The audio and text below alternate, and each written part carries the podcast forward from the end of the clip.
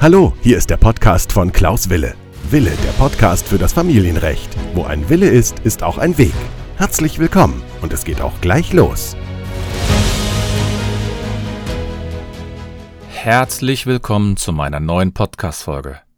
Mein Name ist Rechtsanwalt Wille und ich freue mich, dass Sie wieder dabei sind bei der neuen Podcast-Folge des Podcasts Wille, der Podcast für das Familienrecht. Und heute geht es mal wieder um das gemeinsame oder das alleinige Sorgerecht. Welche Konsequenzen hat das alleinige bzw. das gemeinsame Sorgerecht?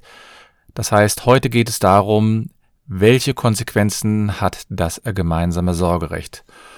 Und ich wollte diesmal etwas ausprobieren und ich wollte diesmal eine zweiteilige Podcast-Folge mal produzieren. Das heißt, in dem ersten Teil geht es heute darum, woher kommt es eigentlich, dass man das alleinige Sorgerecht und das gemeinsame Sorgerecht sozusagen historisch, wie kann man das begründen und warum gab es das damals? Das wird ein kurzer Abriss sein über die Gesetzesbegründungen und dann werde ich in der nächsten Folge dann darüber sprechen, welche Konsequenzen wirklich das Sorgerecht, das gemeinsame Sorgerecht hat und das alleinige Sorgerecht und ja, hoffe, dass ihr da ein bisschen was für euch mitnehmt. Und diese Podcast-Folge ist also für die, all diejenigen, die sich gerade in einer Trennungssituation befinden. Das heißt, dass diejenigen, die entweder kurz vor der Trennung stehen oder sich mit der Frage beschäftigen, brauche ich das gemeinsame Sorgerecht?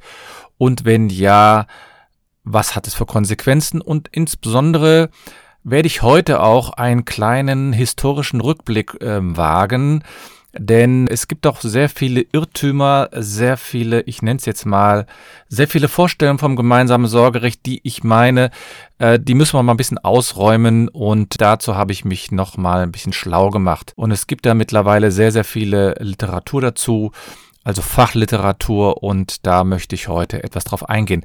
Das wird aber jetzt nicht hier so eine äh, juristische Fortbildung so im Sinne von wie einem, ja, wie eine Uni-Vorlesung oder so, ganz im Gegenteil. Ich versuche es natürlich wie immer so zu gestalten, äh, dass es der normale Mensch verstehen kann und dass es hier keine Fachveranstaltung ist. Aber trotzdem ist so eine historische Kenntnis für diejenigen immer wichtig, die vielleicht auch mal, ja, sich meinen, wie war das eigentlich mal vor 30, 40 Jahren?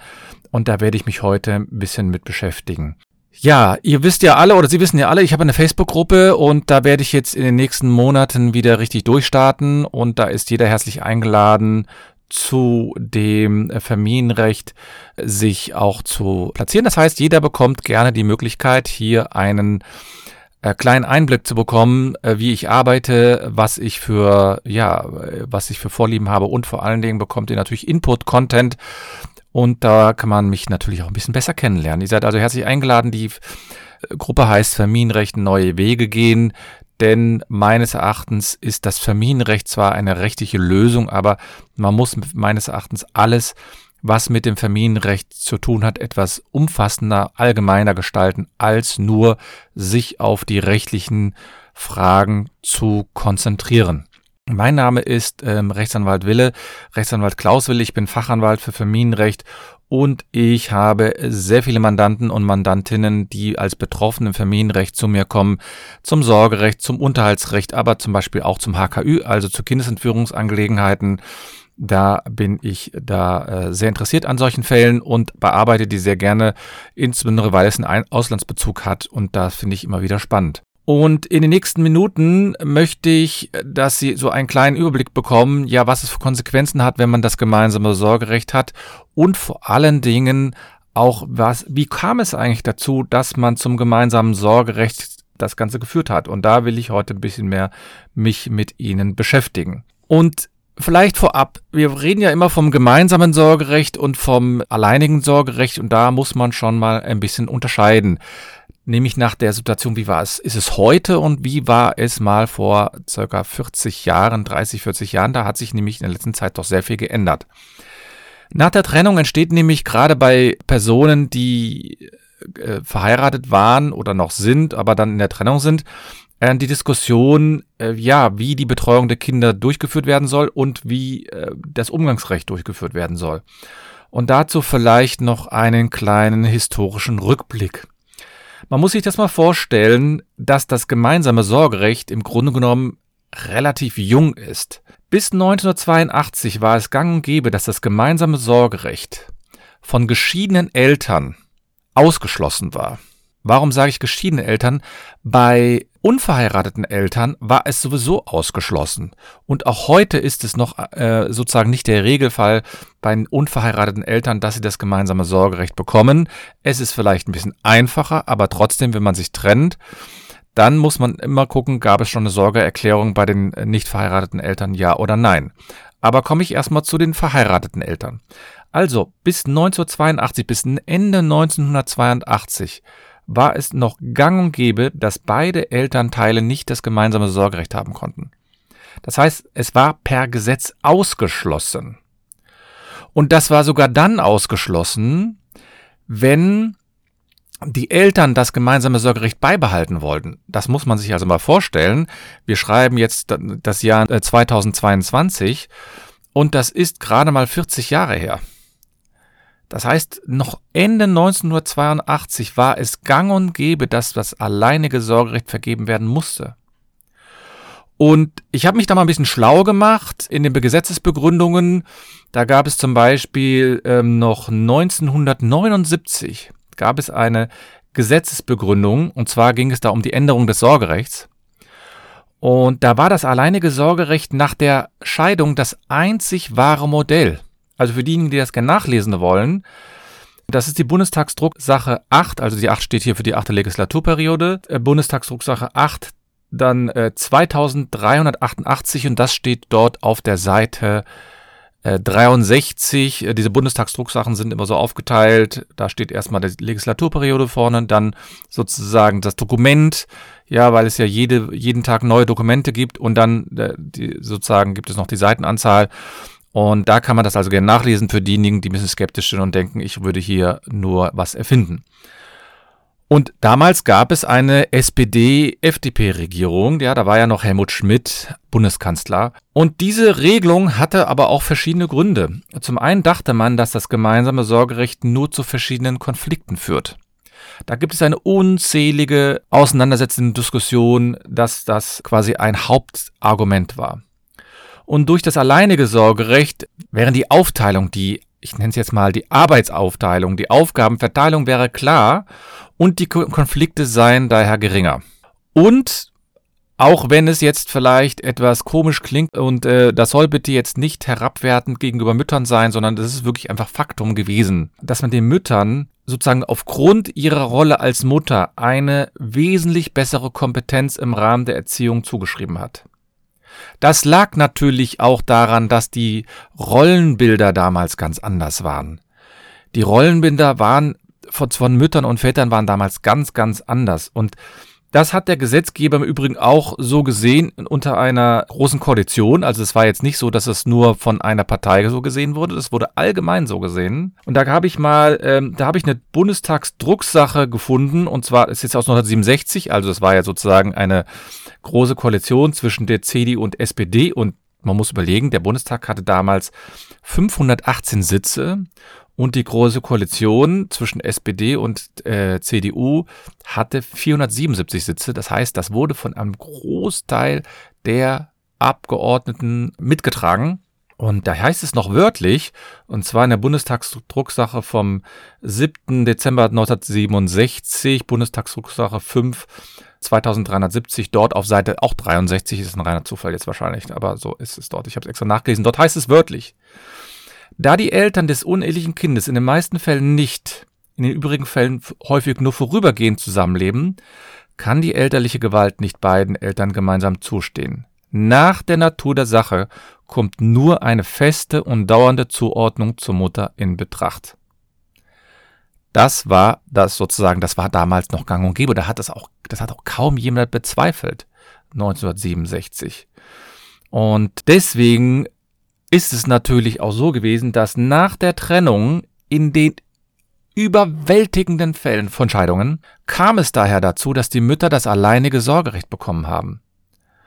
Und da, das wurde auch nicht groß bezweifelt, ja, das war einfach Faktum. Und dass diese Zuordnung sozusagen des Kindes zur Mutter war noch bis in die 80er Jahre gang und gäbe. Und erst durch das Urteil des Bundesverfassungsgerichts aus dem Jahre 1982 kam es überhaupt zur Möglichkeit des gemeinsamen Sorgerechts. Es war bisher noch gar nicht so ähm, äh, sozusagen statuiert oder überhaupt ermöglicht, sondern erst durch die Entscheidung vom Bundesverfassungsgericht 1982. Da wurde nämlich gesagt, dass man, dass das alleinige Sorgerecht äh, gegen das Elternrecht spricht und äh, also die zwingende, so muss man sagen, die zwingende Zuordnung des alleinigen Sorgerechts ähm, und die Nicht-Ermöglichung des gemeinsamen Sorgerechts. Das war damals die ähm, äh, die, äh, sozusagen das war als verfassungswidrig angesehen worden, aber trotzdem der Gesetzgeber hat sich unwahrscheinlich schwer getan danach, hier überhaupt eine Regelung hinzukriegen. Und es hat unwahrscheinlich lange gedauert, bis man da endlich mal etwas Greifbares haben konnte. Und vielleicht diejenigen, die es jetzt genauer wissen wollen, das war eine Bundesverfassungsgerichtsentscheidung vom 3. November 1982. Und interessant ist, für das alleinige, das alleinige Sorgerecht war ja bei den unverheirateten Eltern gang und gäbe. Das heißt, das ist ja heute noch so, dass die Mutter ein Vetorecht hat, wenn der Vater das gemeinsame Sorgerecht haben möchte. Das heißt, er muss entweder die Mutter fragen und die muss ihm da zustimmen oder er muss darauf klagen. Und dass man da überhaupt sozusagen, da, das war also auch von vornherein klar, dass das alleinige Sorgerecht bei der Mutter bleibt. Und äh, erst im Jahr 1991 hat das Bundesverfassungsgericht gesagt, dass dieses, diese Verpflichtung zum alleinigen Sorgerecht auch bei unverheirateten Eltern verfassungswidrig ist. Und in der Zeit ist nicht viel passiert rechtlich. Da hat also jetzt nicht der Gesetzgeber sofort irgendwas etwas aus dem, aus dem Boden gestampft und hat da versucht, irgendwie eine Regelung hinzubekommen. Nein, das Bundesverfassungsgericht hat 1982 entschieden und es hat unendlich lange gedauert, also zumindest aus heutiger Sicht hat es sehr lang gedauert, bis da eine Regelung überhaupt ermöglicht wurde. Und da möchte ich aber nochmals sagen, es ist nicht so, dass das alleinige Sorgerecht jetzt oder das äh, gemeinsame Sorgerecht jetzt per se immer das Allheilmittel ist. Man kann das jetzt nicht immer so als Allheilmittel sagen, aber es hat natürlich bei den Vätern die waren eben hauptbetroffen dazu, muss man sagen. Ja, also wenn ich jetzt davon rede, dass die Väter quasi sich da benachteiligt fühlen etc., dann lag es einfach in der Natur der Sache, dass die Mütter das alleinige Sorgerecht bekommen haben. Punkt aus. Und die Väter hatten nicht mehr die Möglichkeit, irgendwelches Sorgerecht zu bekommen. Per Gesetz und erst 1982 wurde es als verfassungswidrig angesehen und erst durch die große Kindschaftsreform 1998, ja, ist das überhaupt ermöglicht worden, also gesetzlich. Das wurde zwar von Gerichten dann trotzdem schon so ermöglicht, aber in der Gesetzespraxis ist es erst durch die Kindschaftsreform 1998 gewesen. Und für diejenigen, die also ein bisschen sozusagen einen Hintergrund haben wollten, woher kommt das eigentlich? Daher kommt das Ganze. Ja, also erst durch die äh, Kindschaftsreform 1998 kam es dann letztlich dazu, dass man auch gesetzlich das gemeinsame Sorgerecht geregelt hat. Ich möchte vielleicht noch einen kurzen Einwand geben und zwar das gemeinsame Sorgerecht wurde dort hauptsächlich natürlich für die verheirateten Eltern geregelt und insbesondere wurde dort dann auch erstmalig ermöglicht, dass Väter von unverheirateten Eltern oder Paaren sozusagen das gemeinsame Sorgerecht haben konnten. Aber es ist heute immer noch so, dass bei unverheirateten Eltern das gemeinsame Sorgerecht immer nur über die Mutter geht. Das heißt, wenn die, wenn die sich, die Eltern sich trennen, der Vater hat die Vaterschaft anerkannt und dann hat der Vater sozusagen nach der Trennung fordert er Sorgerecht, dann muss er immer noch ein, die Zustimmung der Mutter einholen oder der, der Vater muss im Grunde genommen, der Vater muss sonst eine äh, ein Verfahren vor dem Familiengericht anstreben.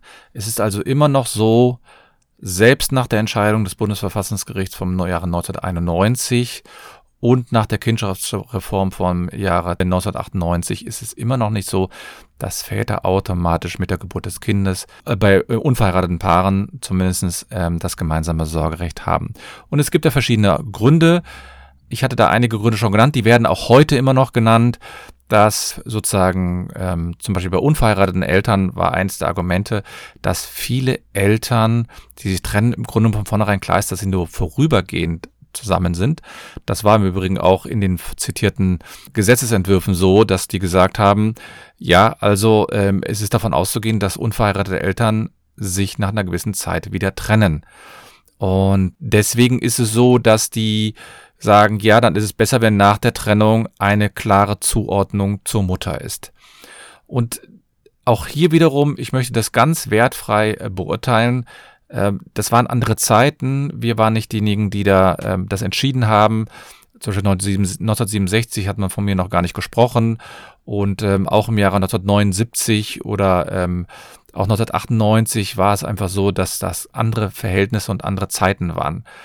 Mittlerweile sind die Situationen eben so ein bisschen anders. Und wie kann man dann jetzt also zum gemeinsamen Sorgerecht? Das ist ja nur rechtlich. Äh, rechtlich ist es eben so gewesen, dass man dann gesagt hat, okay, das alleinige Sorgerecht äh, muss dann abgeschafft werden, aber wie begründete man das eben? Ne? Also es war eben so, dass immer mehr Väter dann in dem Leben der Kinder eine entscheidende Rolle spielen wollten. Das heißt, sie wollten Verantwortung übernehmen und das Leben mitgestalten. Ich höre dann häufig von Vätern, die in meiner Beratung sind, sie wollen nicht nur Zahlvater sein oder der Wochenendpapa, sondern sie wollen wirklich aktiv eine Regelung haben. Und immerhin nach der Kindschaftsreform 1998 war es so, dass ähm, zumindest der Kontaktabbruch erheblich reduziert werden konnte. Denn es war immer noch so, dass nach der, ähm, sozusagen, wenn die Mutter das alleinige Sorgerecht bekommen hat, dann haben viele Väter sich einfach zurückgezogen, weil sie keinen Einfluss haben konnten. Ja, das gemeinsame Sorgerecht führte aber jetzt zumindest dazu, dass der Kontakt zwischen Vätern und Kindern verbessert wurde oder beibehalten wurde. Verbessern ist ja auch schon wieder eine Wertung, ja. Ähm, die Väter haben sich aber eher verantwortlich dann auch für das gemeinsame äh, Kind gefühlt und sie zahlten eher den Unterhalt und mittlerweile muss man auch sagen, dass nach der Scheidung der, äh, das gemeinsame Sorgerecht wirklich der Regelfall ist. Ja, man kann auch hier wiederum werden Fälle quasi immer nur deswegen so hoch gepusht, weil es natürlich extreme Fälle sind, aber in sehr vielen Fällen, also wirklich im Regelfall bleibt es erstmal nach der Scheidung beim gemeinsamen Sorgerecht. Und was das dann für Auswirkungen hat, ja, das werde ich dann in der nächsten Podcast-Folge mit euch besprechen, mit Ihnen besprechen. Das heißt, wir werden dort über die rechtlichen Auswirkungen des gemeinsamen Sorgerechts sprechen und natürlich über die rechtlichen Auswirkungen des alleinigen Sorgerechts. Und das werde ich dann in meinem zweiten Teil machen. Ich hoffe, heute ist Ihnen ein bisschen klar geworden, woher das Ganze kommt, wie sich entwickelt hat. Und das ist meines Erachtens auch wichtig, um das zu verstehen, warum es noch sehr viele Personen gibt, die das alleinige Sorgerecht als das Nonplusultra ansehen. Es gibt verschiedene Vereinigungen, die immer noch sagen, das alleinige Sorgerecht wäre quasi das Nonplusultra. Und das sieht man ja auch bei den unverheirateten Eltern. Äh, da gibt es ganz klare Äußerungen von Verbänden, die gesagt haben, das gemeinsame Sorgerecht soll man hier nicht einführen, äh, wäre nicht kindeswohlförderlich etc. etc. Und man muss auch sagen, es ist natürlich so, dass allein nur das alleinige Sorgerecht oder das gemeinsame Sorgerecht jetzt erstmal ja nicht zwingend dazu führt, dass alles besser wird oder schlechter. Es hängt natürlich auch ein bisschen davon ab, wie beide Elternteile das leben. Es gibt also Väter, die haben das gemeinsame Sorgerecht, haben es eingeklagt, das gemeinsame Sorgerecht und kümmern sich danach überhaupt nicht mehr um das Kind, haben kaum Kontakt zu dem Kind und es gibt Gerichte, die sagen, trotzdem gemeinsame Sorgerecht muss beibehalten werden. Und äh, es gibt dann andere Fälle, andere Situationen, wo also Väter sich sehr stark engagieren oder, oder Mütter, die auch das alleine das Saugerecht dann verloren haben. Das gibt's ja auch solche Fälle. Ähm, und die sich sehr stark dann engagieren und dann sagen die Gerichte, nee, nee, also wir belassen es jetzt mal beim alleinigen Sorgerecht. Das muss man dann auch immer im Einzelfall schauen. Und ich finde es nicht zielführend, wenn man sagt, das gemeinsame Sorgerecht ist jetzt das Nonplusultra. Es hilft natürlich sehr viel und es ist natürlich auch aus den genannten Gründen vielleicht besser, das alleinige, äh, das gemeinsame Sorgerecht einzuführen. Aber in der Praxis muss man sich dann natürlich überlegen, wie kann man sowas umsetzen. Wenn also jemand sehr weit entfernt wohnt, also ich hatte jetzt einen Fall, da ist eine Mutter gegen den Willen des Vaters, muss man aber auch sagen, nach Norwegen gezogen. Und da hatte das Gericht dann wirklich auch gesagt, das gemeinsame Sorgerecht ist hier nicht hilfreich. Aber die Konsequenz war danach, muss man auch wiederum sagen, der Vater hat den Kontakt zu den Kindern komplett verloren. Absolut. Also er hat das Kind, der hat die Kinder nicht mehr wiedergesehen. Also die Gerichte waren da eben relativ schnell. Die, ähm, und da war eben eine Richterin, die meinte, das war das Amtsgericht, na, ich sage jetzt nicht das Amtsgericht, auf jeden Fall war das ein Amtsgericht in Nordrhein-Westfalen. Und äh, die haben dann das sozusagen diesen Fall so entschieden, dass das Kind äh, mit der Mutter nach Norwegen ziehen konnte Und deswegen meine ich, muss man immer den Einzelfall schauen, ob es wirklich so sinnvoll ist, das alleinige Sorgerecht und das gemeinsame Sorgerecht und auch die Folgen mal berücksichtigen für das Kind. Wir reden immer nur von den Eltern, wir müssen aber auch auf das Kind gucken, welche Auswirkungen hat das und ist es wirklich so zwingend erforderlich, das alleinige Sorgerecht zu haben, damit Ruhe einkehrt? Oder ist es nicht vielleicht auch hilfreich, wenn man den Vater mehr einbezieht oder die Mutter mehr einbezieht, mehr in diese Situation mit hineinbringt, damit hier auch das Kind den Eindruck hat oder das Gefühl hat, dass das wirklich auch noch zwei Elternteile hat und nicht nur ein Elternteil. Darüber reden wir also in der nächsten Woche über die Auswirkungen des alleinigen Sorgerechts und des gemeinsamen Sorgerechts. Ich wünsche jetzt erstmal eine schöne Osterzeit und nicht vergessen, wo ein Wille ist, ist auch ein Weg.